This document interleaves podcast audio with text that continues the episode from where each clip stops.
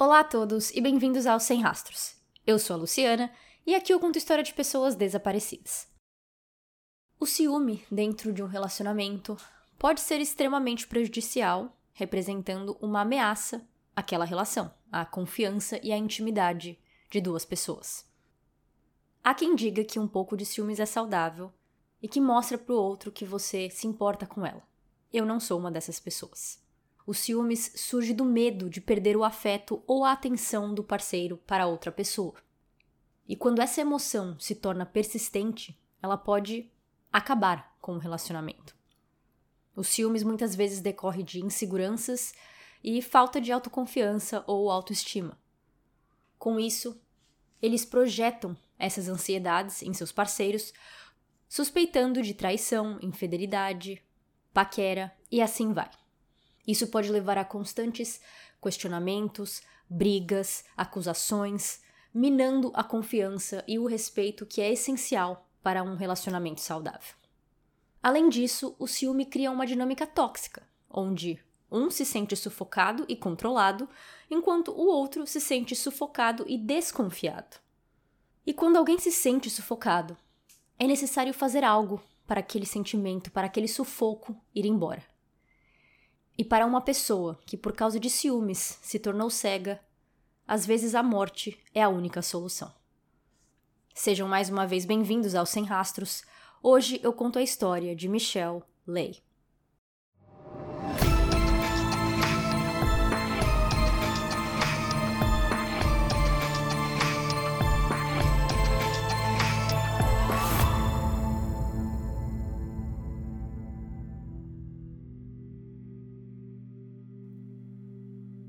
Pouco antes das sete da noite de uma sexta-feira, em 27 de maio de 2011, a enfermeira Michelle Lay pergunta para sua supervisora se podia sair um tiquinho mais cedo para pegar algo que deixou no carro.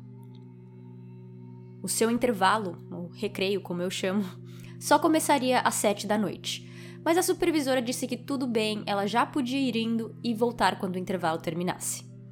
Às 6h55 da tarde, uma câmera de segurança mostra Michelle atravessando uma ponte interna do hospital em direção ao estacionamento onde seu carro estava. Eu não sei ao certo quanto tempo era esse intervalo, mas eram mais de 8 da noite quando a supervisora deu falta de Michelle e percebe que ela não voltou depois da ida ao seu carro. A chefe liga para o celular dela. Nada. O último local que ela sabia que Michelle havia ido era a garagem. Então, junto a um guardinha do hospital, ela vai até lá procurar por ela e seu carro, que era um Honda CRV branco.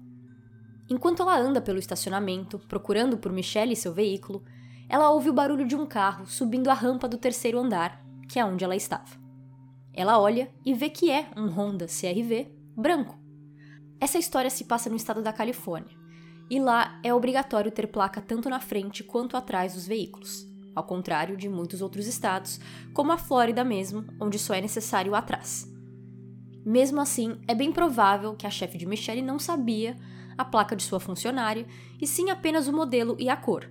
Então, vendo o carro que ela estava procurando dirigindo em sua direção, ela acena, pensando ser Michelle. O carro freia de repente, começa a dar ré, faz um retorno e desce a rampa que tinha acabado de subir. A supervisora dá uma corridinha atrás, mas era tarde demais. Preocupada com o sumiço de Michelle mais o que acabou de acontecer, ela liga para a polícia. Sábado de manhã, a prima de Michelle, Christine, é acordada com uma mensagem de um amigo de Michelle, Scott, dizendo que ninguém sabe onde está Michelle e que estão procurando por ela. Christine não liga muito de primeira, pensando que a prima deve ter saído à noite com amigos. Michelle sabia equilibrar bem o profissionalismo e viver a vida. Então Christine sabia o quanto ela gostava de sair para night e festas. O irmão de Michelle, Michael, também recebe uma mensagem de Scott falando a mesma coisa, que ninguém sabia do paradeiro dela. Assim como Christine, ele não pensou que poderia ser algo sério. Acho que ninguém costuma pensar isso logo de primeira. Mas ele ainda dá uma pesquisada. Ele entra no Facebook de Michelle, que mostra que ela tinha planos de viajar com algumas amigas. Então Michael manda uma mensagem para essas amigas para ver se elas estavam em contato com a irmã dele. Michael continua seu dia normalmente, indo trabalhar como motorista de ambulância, achando que logo teria notícias de Michelle. Eu não achei nenhuma fonte se essas amigas responderam ou não.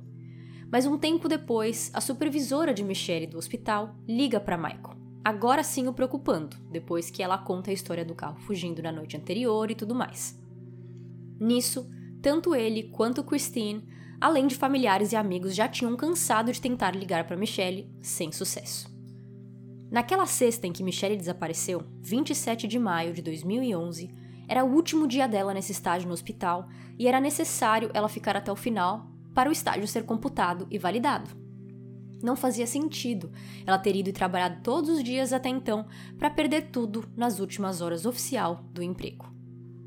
No dia seguinte, sábado, menos de 24 horas desde o desaparecimento, detetives procuram por pertences de Michelle no hospital e encontram sua jaqueta e bolsa com carteira dentro, dando menos peso para a teoria sempre dita que Michelle foi embora de carro por livre e espontânea vontade. A única coisa faltando era o celular. Na garagem, no local onde Michelle estacionou no dia anterior, tinha uma mancha no chão, um tanto avermelhada e um tanto parecida com sangue. A polícia passa a fita amarela para isolar a área e coleta uma amostra da mancha. Eles ficam felizes ao ver que tinham câmeras naquela garagem e mais que isso, tinha uma bem perto, quase em cima da vaga de Michelle, apontando para aquela direção. Algo tinha acontecido ali e eles teriam a história completa com a filmagem. Como sempre, nem tudo são flores. O local do armazenamento dessas filmagens ficavam fora do hospital. Então a polícia teria que esperar um tempo até ter acesso a esses arquivos que não seriam apenas da câmera logo acima da vaga de Michelle, e sim de todas daquele andar, da rampa, da entrada e saída, e assim vai. No total, seriam 33 câmeras com mais de 100 horas de vídeo. Com Michelle ainda desaparecida, o seu carro é encontrado. Ele tinha um dispositivo anti-roubo, então a polícia liga para a empresa desse dispositivo e pede para rastrear o carro. Eles conseguiram dar uma direção geral de onde ele estava, e às nove e meia da manhã desse sábado, o Honda CRV branco de Michelle é encontrado num estacionamento de um prédio apenas algumas quadras de distância do hospital. O estacionamento do hospital era fechado, com rampas, mas o do prédio, ou complexo de apartamentos, como chamam nos Estados Unidos, é tudo no térreo a céu aberto. O carro estava trancado e sem sinais de briga ou manchas externas. Quase uma da tarde, ainda no sábado, com a investigação apenas começando e tomando rumo, Michael, o irmão de Michelle, entra correndo na delegacia procurando pelo detetive encarregado do caso e, ofegante, diz que tinha acabado de receber uma mensagem de texto de sua irmã. A mensagem dizia: Eu não estou desaparecida, meu celular está estranho, ele deletou todo o conteúdo. Todas essas chamadas e SMS de vocês estão acabando com minha bateria. Eu quero ficar sozinha. O detetive encarregado não acredita que o SMS foi escrito por Michelle e envia uma mensagem dizendo que se é realmente ela, é obrigatório que ela ligue ou vá na delegacia conversar com ele para que eles possam ter certeza que ela está bem e fechar o caso de seu desaparecimento. Michelle responde em minutos dizendo que precisa achar um carregador para o seu celular e que seu carro estava dando problemas. Porém, a polícia já tinha encontrado o Honda branco de Michelle nessa hora, e a pessoa que estava mandando as mensagens não sabia. Por um período de três horas, tanto Michael, Scott, Christine, o detetive, quanto outros amigos receberam mensagens do celular de Michelle que diziam essencialmente a mesma coisa. Eu quero ficar sozinha. Eu tive uma noite ruim ontem. Eu não quero falar com ninguém. E então, as mensagens pararam completamente, com a última delas dizendo: Eu estou doente a família de Michelle de San Diego, na Califórnia, dirigiram às 7 horas até a cidade de Hayward, também na Califórnia, onde Michelle estudava e trabalhava, para ajudar nas buscas e distribuir flyers. E enquanto a polícia esperava pelas filmagens do hospital, entrevistas com esses parentes e amigos são feitas. Todos conversam com a polícia, cada um dando um pouco de luz sobre quem era a Michelle, sua vida, rotina, interesses a polícia começa com perguntas básicas. Como andava a saúde mental dela? Ela tinha depressão, bipolaridade ou algo? Como andava a vida amorosa? Algum ex bravo? Como andava sua vida em geral? Algum motivo sequer para ela fugir? A resposta para todas as perguntas foi não. Michelle nasceu em San Diego, na Califórnia, mas seus pais eram do Vietnã. O motivo pelo qual pessoas ligaram para Christine para procurar por Michelle é porque eles cresceram juntos em uma casa estilo a grande família, mas ainda maior. Além dos pais, eles eram um grupo de 15 primos, Michelle sendo a mais velha entre todos. Infelizmente, a mãe de Michelle morreu em 1999 de câncer, o que fez ela se aproximar ainda mais da prima Christine e o irmão Michael. É um tanto comum ver filhos que, ao perderem pais ou membros próximos muito cedo, e de um jeito inesperado como o câncer, entrem na área médica quando crescem como uma forma de honrar o parente falecido. No caso de Michelle, sua mãe tinha sido enfermeira em vida e, querendo seguir os passos dela, decidiu prestar para a enfermagem quando chegou a hora de entrar na faculdade. Ela foi aceita em um curso de enfermagem de uma faculdade na cidade de Hayward. Ela era conhecida como ótima aluna, competente, esforçada e conseguiu o estágio como enfermeira estudante num hospital local, onde ela trabalhava na ala da maternidade. Bom, as filmagens das câmeras de segurança chegaram e depois de passar pela ponte interna do hospital às 6h55 da tarde, Michelle é vista andando pelo estacionamento em direção ao seu carro por diversas câmeras. Os detetives iam mudando de câmera ao passo que ela ia andando e entrando e saindo de foco, mas todas só mostravam ela andando. Não tinha ninguém a seguindo ou à sua frente, ela estava sozinha. E ela também não parecia preocupada ou com pressa. Ela chega em seu carro e agora é a hora.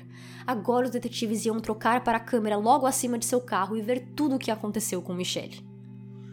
Em uma virada que parece coisa de filme, o arquivo dessa filmagem estava vazio. Não tinha nada ali foi descoberto que algumas das 33 câmeras ainda não estavam conectadas ao sistema porque eram novas, incluindo a que estava logo em cima do carro de Michelle. O show tem que continuar, eles continuam vendo as filmagens, e às 7h17 da noite daquele 27 de maio, a câmera da saída mostra o Honda saindo do estacionamento, dirigindo um tanto rápido, mas isso não é necessariamente fora do comum. Tem gente que dirige rápido em estacionamento fechado, mesmo quando não deveria. A câmera pega o veículo saindo bem de frente, mas o vidro era escuro. Além de, como sempre, a qualidade da filmagem é péssima, né? Preto e branco e granulado. Às 8h56 da noite, a supervisora com o guarda do hospital é vista no estacionamento andando, procurando por Michelle.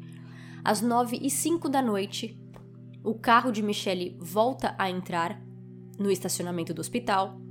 E às 9h06, ele chega no terceiro andar, que é onde a supervisora acena, ele dá ré e vai embora de novo. Então a filmagem serviu para corroborar com a história da supervisora e entender a linha do tempo do desaparecimento, mas infelizmente não ajudou no principal, que era pegar o culpado.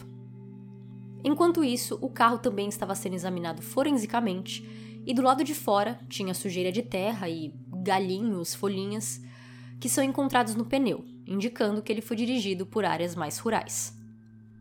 Dentro do veículo não tinha nenhuma digital, nem mesmo de Michelle.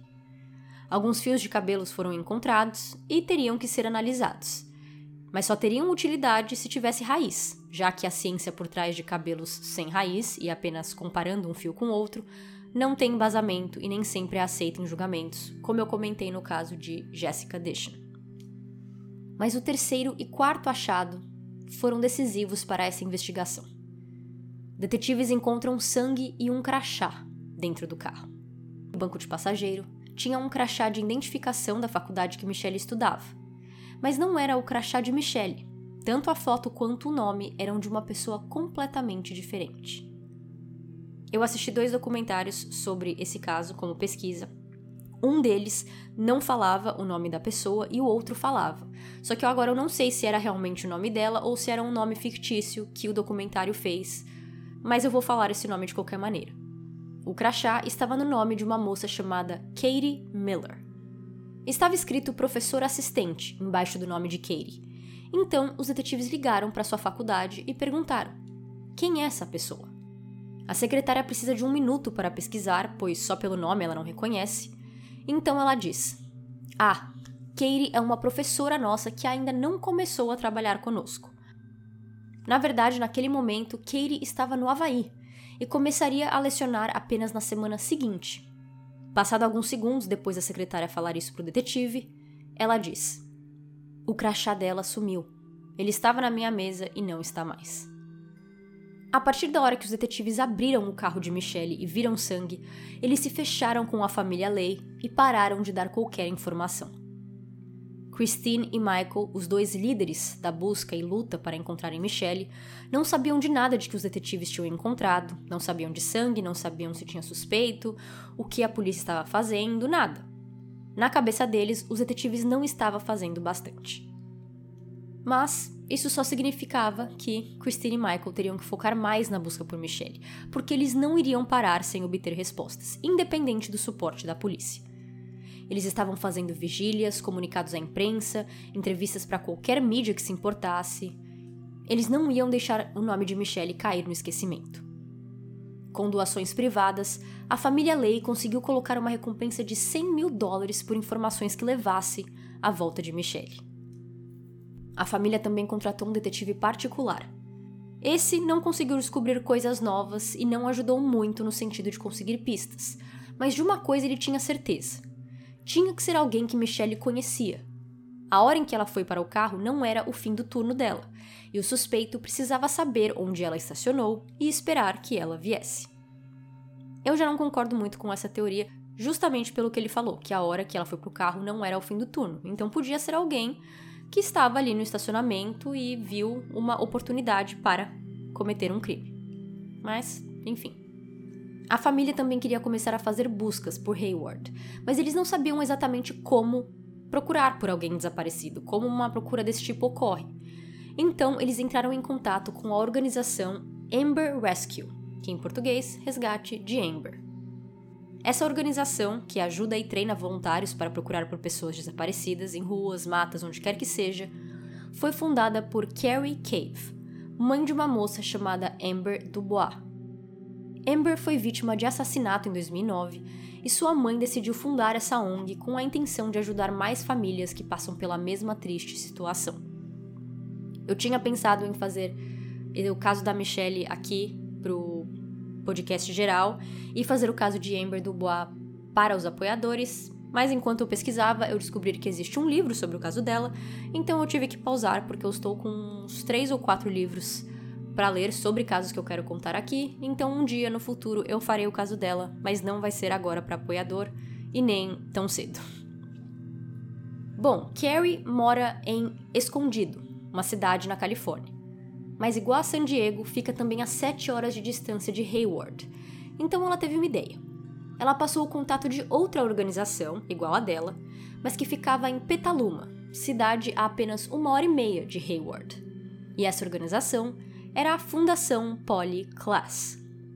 Eu já contei sobre o caso dela aqui e falei no episódio sobre essa fundação, que quem fundou foi Mark Class, o pai de Polly.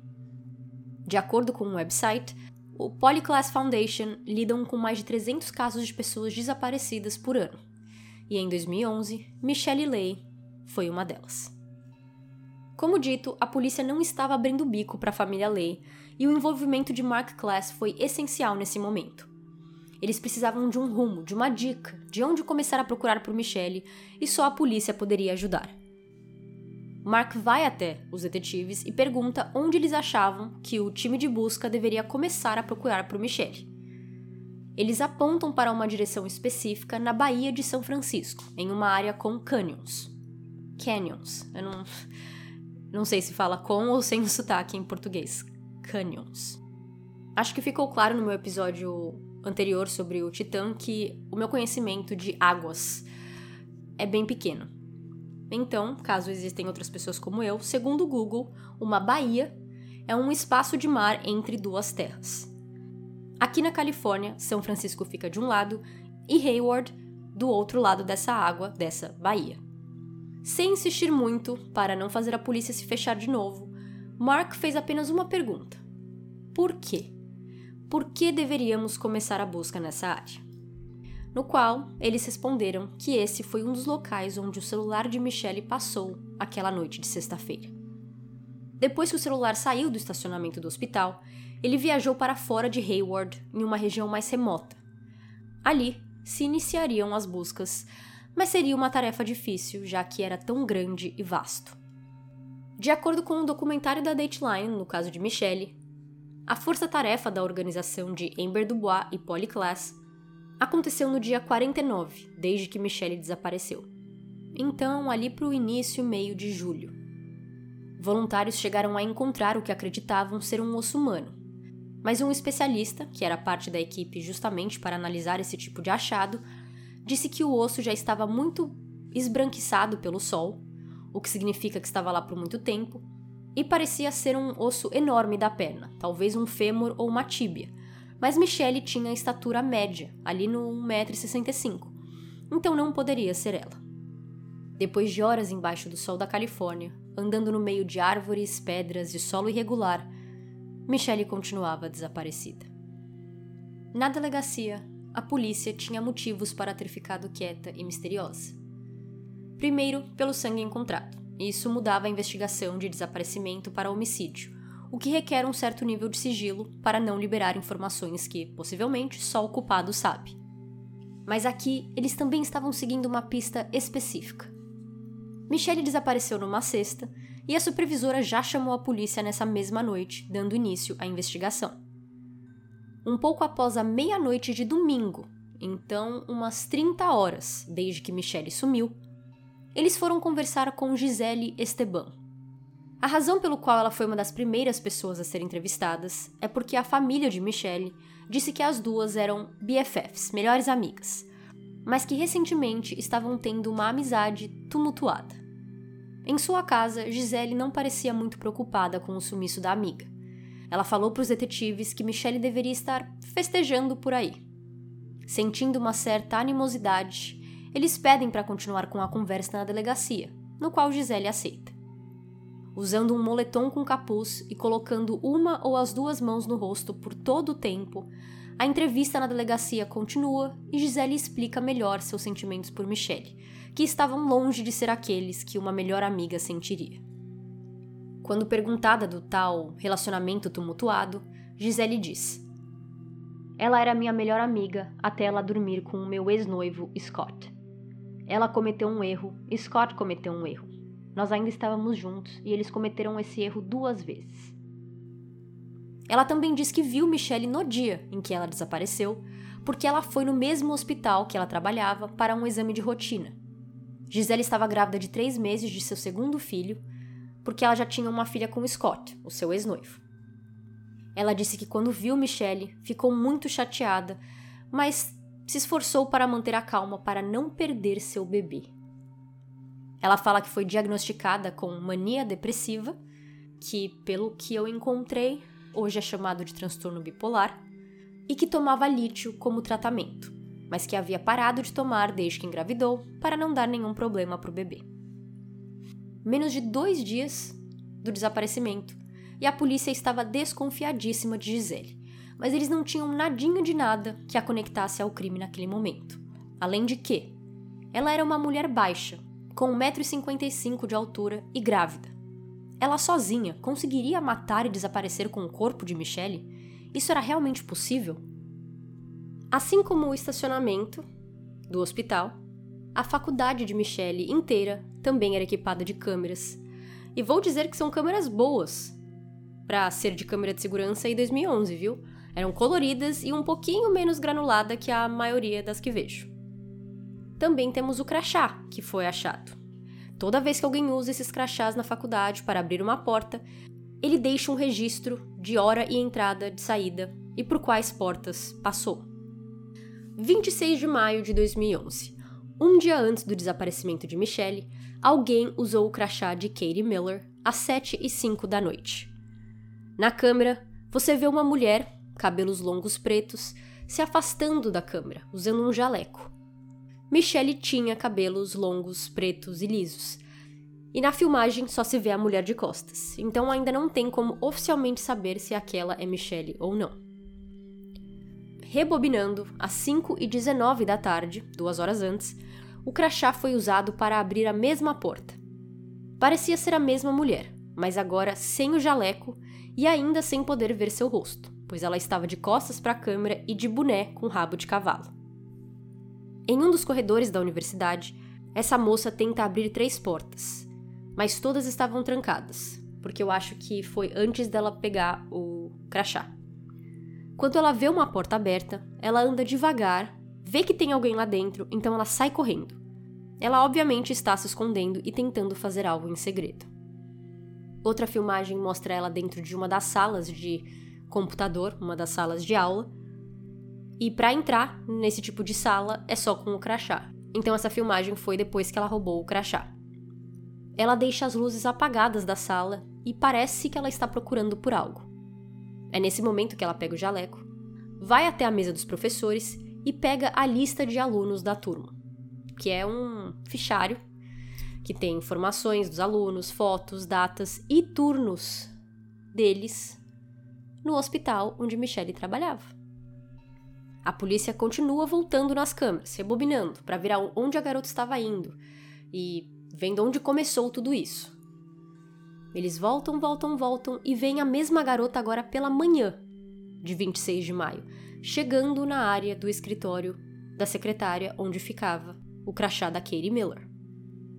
Um funcionário deixa essa moça entrar na área, ela espera um pouco e quando a secretária sai da sala, ela entra no escritório. Segundos depois, ela sai. Nisso, ela finalmente anda em direção à câmera. E é aqui, granulado, pixelizado, que os detetives veem o rosto de sua suspeita, que eles reconhecem na hora, Gisele Esteban.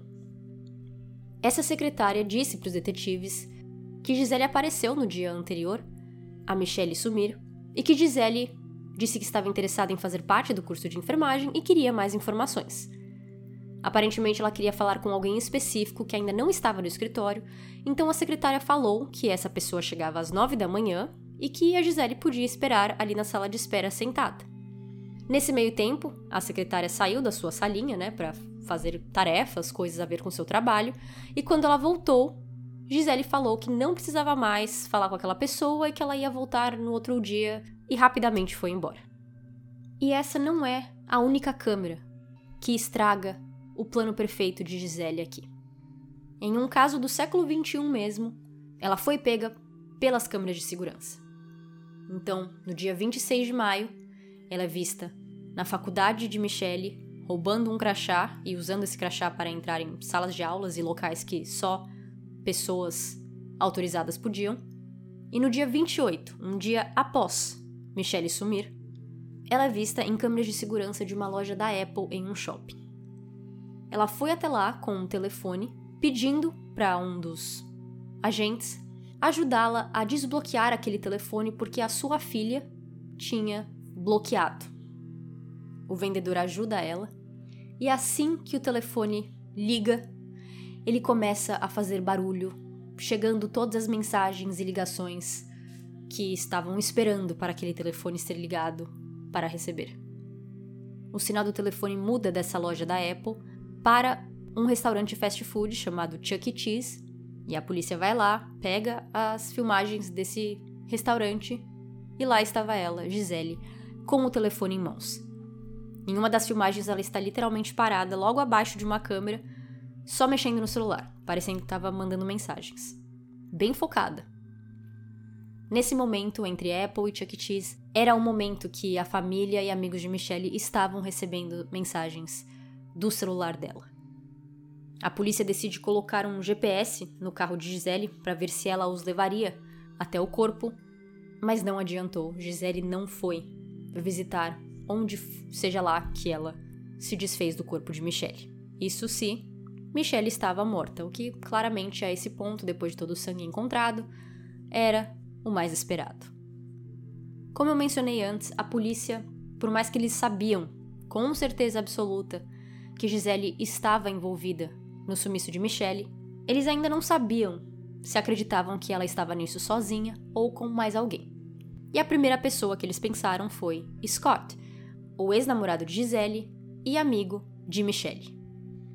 Eles tinham conversado com ele lá logo no começo das investigações e não viram motivos nenhum para suspeitar dele, para focar nenhuma investigação nele, mas ele continuou ali, justamente por ter esse envolvimento com a Gisele. Em julho, dois meses após Michelle desaparecer, ele liga para a polícia nervoso, dizendo que tinha encontrado o celular de Michelle em seu carro no banco de trás. Nisso a polícia ficou um pouco confusa, porque eles pensaram: se Scott está envolvido, por que, que ele ligaria pra gente e avisaria e falaria que ele está com o telefone de Michelle? Isso não é cara de alguém que está envolvido. Mas bom, eles foram conversar um pouquinho mais com Scott e descobriram que ele tinha 80% da custódia de sua filha com Gisele e que ele também tinha recentemente feito uma ordem protetiva contra sua ex-namorada. Quatro dias antes de Michelle sumir, ele e sua família foram acordados pelo alarme de seu carro e ele saiu de casa para ver o que estava acontecendo. Quando ele saiu, ele ouviu sua mãe gritando de dentro de casa. Então ele voltou para dentro e viu que Gisele estava em seu quarto mexendo em seu computador. E esse tinha sido o motivo que ele pegou uma ordem protetiva. Mas Scott tinha muito mais para falar. Quatro meses antes de tudo isso acontecer, ele e Gisele tiveram uma briga, ou melhor, Gisele estava brigando com ele, e ele decidiu gravar essa conversa que ele passou para os detetives. E Gisele estava falando coisas violentas, horríveis. Okay, well then fine. Starting from now, we are going to be honest about Michelle. Do you understand me? Whether you sleep with her, whether you share food with her, whether you talk to her, you will be honest with me. Look at me. You will be honest with me regarding her. Otherwise, I will take your life and hers. And you can take that to the grave with you. Why? Why? Because you lied about her so many times, it's hard to believe that you can sleep with her and not her. You deserve to die for your lies, as does she, and you will. If you do it again, this is your last and final. Why? Do you understand me? It's your last and final one. O que vocês acabaram de ouvir é Gisele falando com Scott. Ela disse: Começando agora, nós vamos ser honestos sobre Michelle. Você entendeu? Eu quero saber se você dormir com ela, se você dividir comida com ela, se você simplesmente falar com ela. Você vai ser honesto comigo. Olha para mim. Você vai ser honesto comigo sobre ela. Senão eu vou tirar a sua vida e a dela. E você pode levar isso com você pro caixão. Por quê? Porque você mentiu sobre ela tantas vezes que é difícil acreditar que você não dormiu com ela e a engravidou. Você merece morrer por suas mentiras. Ela também. E você vai, se você fizer isso de novo. Esse é o seu último aviso. Você me entendeu? Esse é o seu último aviso. Não sei se dá para ouvir no áudio original de Gisele, mas tem um momento que ela está falando que uma pequena voz atrás chama por ela. Mas não chama chamando por Gisele, e sim chamando por mãe, mom. Ela estava falando essas coisas, ela estava ameaçando Scott, o pai de sua filha, com sua filha no banco de trás do carro. E quando ela vira para falar com a filha, depois disso tudo que vocês ouviram, ela fala: "Que foi, filha? Tá tudo bem? É que o seu pai fica mentindo para mim. Eu não aguento mais." Ela muda de voz quando ela fala com a filha dela. Ela ainda faz uma pergunta tipo: "Oi, filha, o que que você quer?" Como se tivesse surpresa que a filha está com medo ou não tá gostando daquela situação. Uma pessoa completamente fora da casinha. E aqui mesmo nesse áudio ela fala: é difícil acreditar que você não dormiu com ela. Ele explicou que esse triângulo amoroso estava só na cabeça de Gisele, porque ele e Michelle eram apenas amigos. E por um tempo, Michelle também teve namorado. Então aquilo que Gisele falou sobre os dois terem feito algo errado duas vezes enquanto Gisele e Scott ainda estavam juntos, parece que é tudo coisa da cabeça de Gisele, porque Scott diz que ele nunca ficou com Michelle, que eles eram apenas amigos. Não importa se Scott dizia que ele não ficou com Michelle, não importa se Michelle falava isso, Gisele tinha colocado em sua cabeça que o motivo de seu relacionamento não ter dado certo com Scott era por causa de Michelle. Depois disso, em pouco tempo, a polícia começou a ter tudo o que precisava para prender sua suspeita. O cabelo encontrado no carro tinha raiz e era de Gisele Esteban. Porém, isso em si não era uma prova muito boa, porque as duas se conheciam, as duas eram amigas em um certo momento, então o cabelo dela estar no carro não era assim uma grande prova. Mas no momento, nessa situação, para a polícia era uma boa prova. Eles foram ver o celular de Gisele, além do de Michelle, e viram que os dois estavam nos mesmos locais na sexta noite. Os detetives também tinham sido espertos, logo lá naquele domingo em que eles foram conversar com Gisele pela primeira vez. Quando eles chamaram ela para ir para a delegacia, ela disse que queria trocar de sapato, ou algo assim. E eles falaram: não, vem com esse sapato mesmo, e parece que eles conseguiram pegar esses sapatos como prova. Eu, eu não consegui entender direito em que momento isso se deu, mas eles conseguiram pegar esses sapatos que ela estava usando, justamente pensando que se ela é uma suspeita, e se ela fez isso, ela pode ter usado esse sapato no dia em que Michelle desapareceu, e eles estavam corretos. Eles acharam sangue nesse sapato e o sangue era de Michelle. E a última prova veio de um lugar um tanto inesperado, que veio de um padre. Esse padre falou para os detetives que uma mulher foi até ele, na igreja, e pediu por perdão por algo que ela ainda não tinha feito. Ele perguntou se ela queria ir até o confessionário e ela disse que não, então os dois conversaram na igreja mesmo, num, numa área, tipo num jardim que eles tinham. E é por isso que o padre pôde falar essas coisas para os detetives, porque, pelo que eu entendi, se fosse no confessionário seria sigilo. Ele não teria falado. Mas acima de tudo, o padre disse que essa moça estava usando um jaleco. Então agora sim, com as torres de celular, com as câmeras de segurança, com o cabelo dela no carro e agora com sangue em seu sapato, Gisele era a culpada por esse crime e só ela, sozinha. Três meses e meio depois de Michelle desaparecer, em 7 de setembro, dia da independência do Brasil, por acaso, Gisele Esteban é presa. Por pior que tivesse a relação das duas amigas, a família não esperava que fosse Gisele, porque Michelle sempre foi amiga de Gisele. Pode ser que ela via Michelle como inimiga, mas Michelle não. Mesmo com altos e baixos, ela sempre viu Gisele ali como sua amiga. E a amiga traíra tinha acabado de ser presa pelo assassinato de Michelle Lay, mas a polícia ainda não tinha um corpo. A família Lay continuava fazendo buscas e numa dessas buscas, dez dias depois de Gisele ser presa, Carrie Cove, a mãe de Amber Dubois, participou dessa busca e levou um cão farejador em treinamento com ela. Assim que a busca começou, a cachorra deu de correr sem parar e Carrie foi atrás dela. A cachorra fica quietinha em um lugar, então Carrie aproveita que ela deu uma parada para colocar a coleira nela, que ela ainda não tinha conseguido porque ela tinha saído correndo. Quando Carrie se ajoelha para fazer isso, ela vê um barbante no chão com ossos do lado. O cão farejador, que era fêmea, tinha encontrado Michelle e por isso ela começou a correr. Seu corpo estava muito decomposto para uma causa de morte, mas ela ainda estava usando o seu uniforme de enfermeira do hospital. Christine disse que o jeito que ela descobriu que tinham encontrado Michelle foi porque um repórter ligou para ela. Porque Christine ela estava participando das buscas, mas ela ficava parada num lugar, ela estava ajudando os voluntários, ela ajudava com ligação, ela não estava ajudando a andar e procurar em si.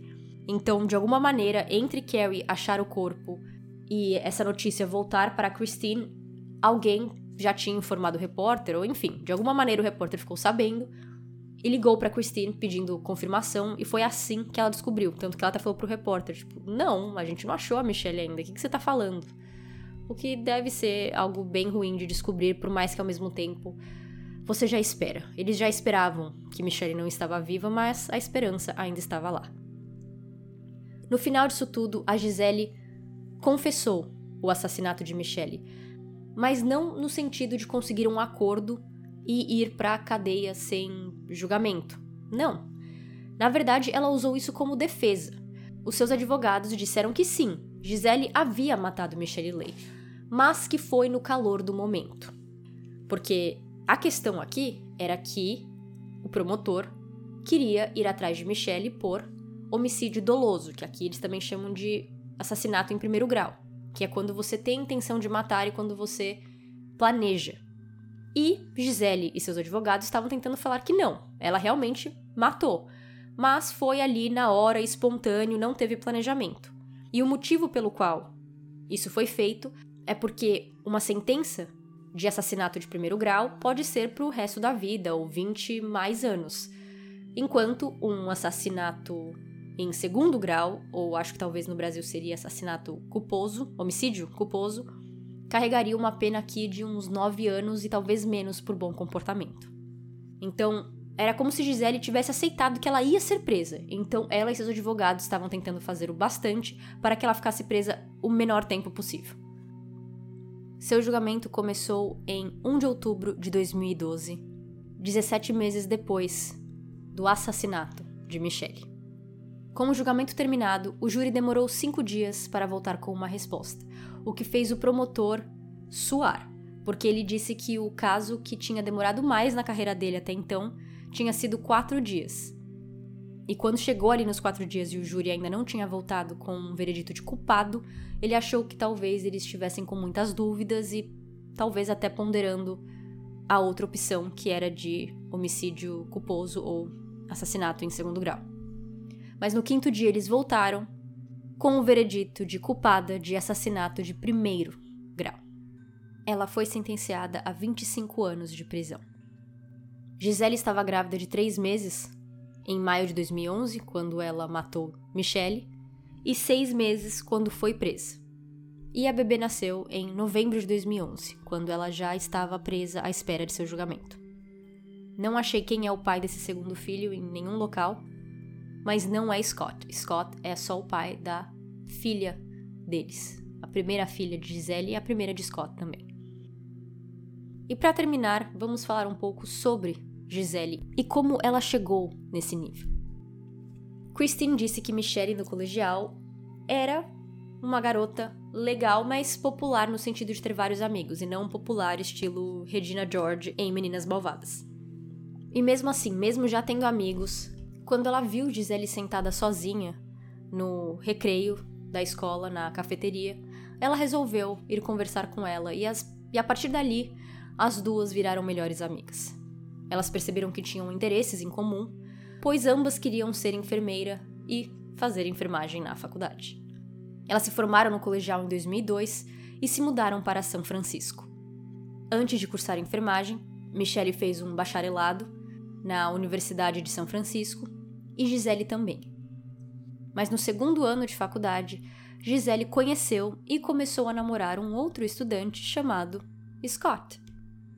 Gisele que apresentou ele para Michelle e os três viraram amigos. Michelle e Scott se deram bem. Gisele acabou engravidando de Scott e em outubro de 2005 eles tiveram essa filha juntos.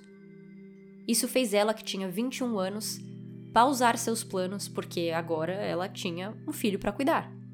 Ela largou a faculdade e foi trabalhar em uma creche. Em 2008, com a filha com 3 anos, ela e Scott terminaram os dois passaram os próximos três anos, então entre 2008 e 2011, brigando pela filha na corte tentando custódia. Scott ganhou 80% da custódia temporária até julho de 2011, onde eles teriam outra audiência, pois Gisele estava brigando de volta, ela também queria mais custódia. Um dos motivos pelo qual Gisele tinha apenas 20% da custódia é porque ela tinha sido diagnosticada com transtorno bipolar. Então Scott tinha várias razões, várias evidências de que Gisele naquele momento não era uma boa pessoa para a filha e que a filha estaria melhor com ele. E um dos motivos que eles terminaram foi porque Scott não aguentava mais Gisele com seus ciúmes, principalmente seus ciúmes focados muito em Michelle.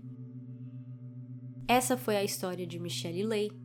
Christine disse que Michelle era como sua irmã mais velha, era mais que uma prima. Foi ela que conversava sobre garotos com ela, que ensinou a fazer maquiagem, que ensinou sobre moda, que ensinou aquela parte da adolescência onde um guia é tão necessário. Christine disse que Michelle contou para ela que depois que sua mãe morreu, ela estava chorando muito triste, mas que viu Michael também chorando enquanto segurava um pertence da mãe deles, e que naquele momento ela entendeu que precisava ser uma figura materna para ele, que precisava cuidar dele, e ela então ali virou uma chavinha e fez sua maior prioridade cuidar de seu irmão Michael.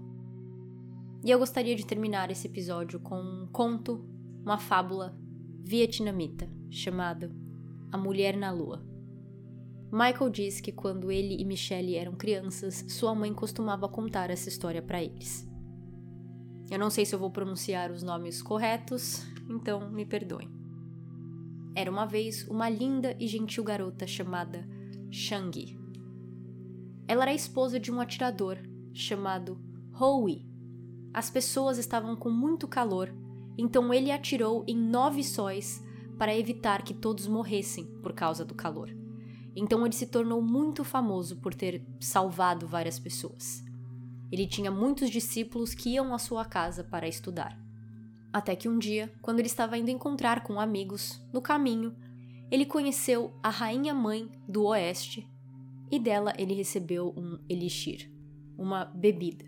E ela disse que se ele o bebesse, ele voaria direto para o céu. Howie ficou muito feliz com o presente mas ele não estava pronto para ir para o céu, ele não queria deixar sua esposa. Ele trouxe a bebida para casa e deu para sua esposa guardar em um frasco lacrado.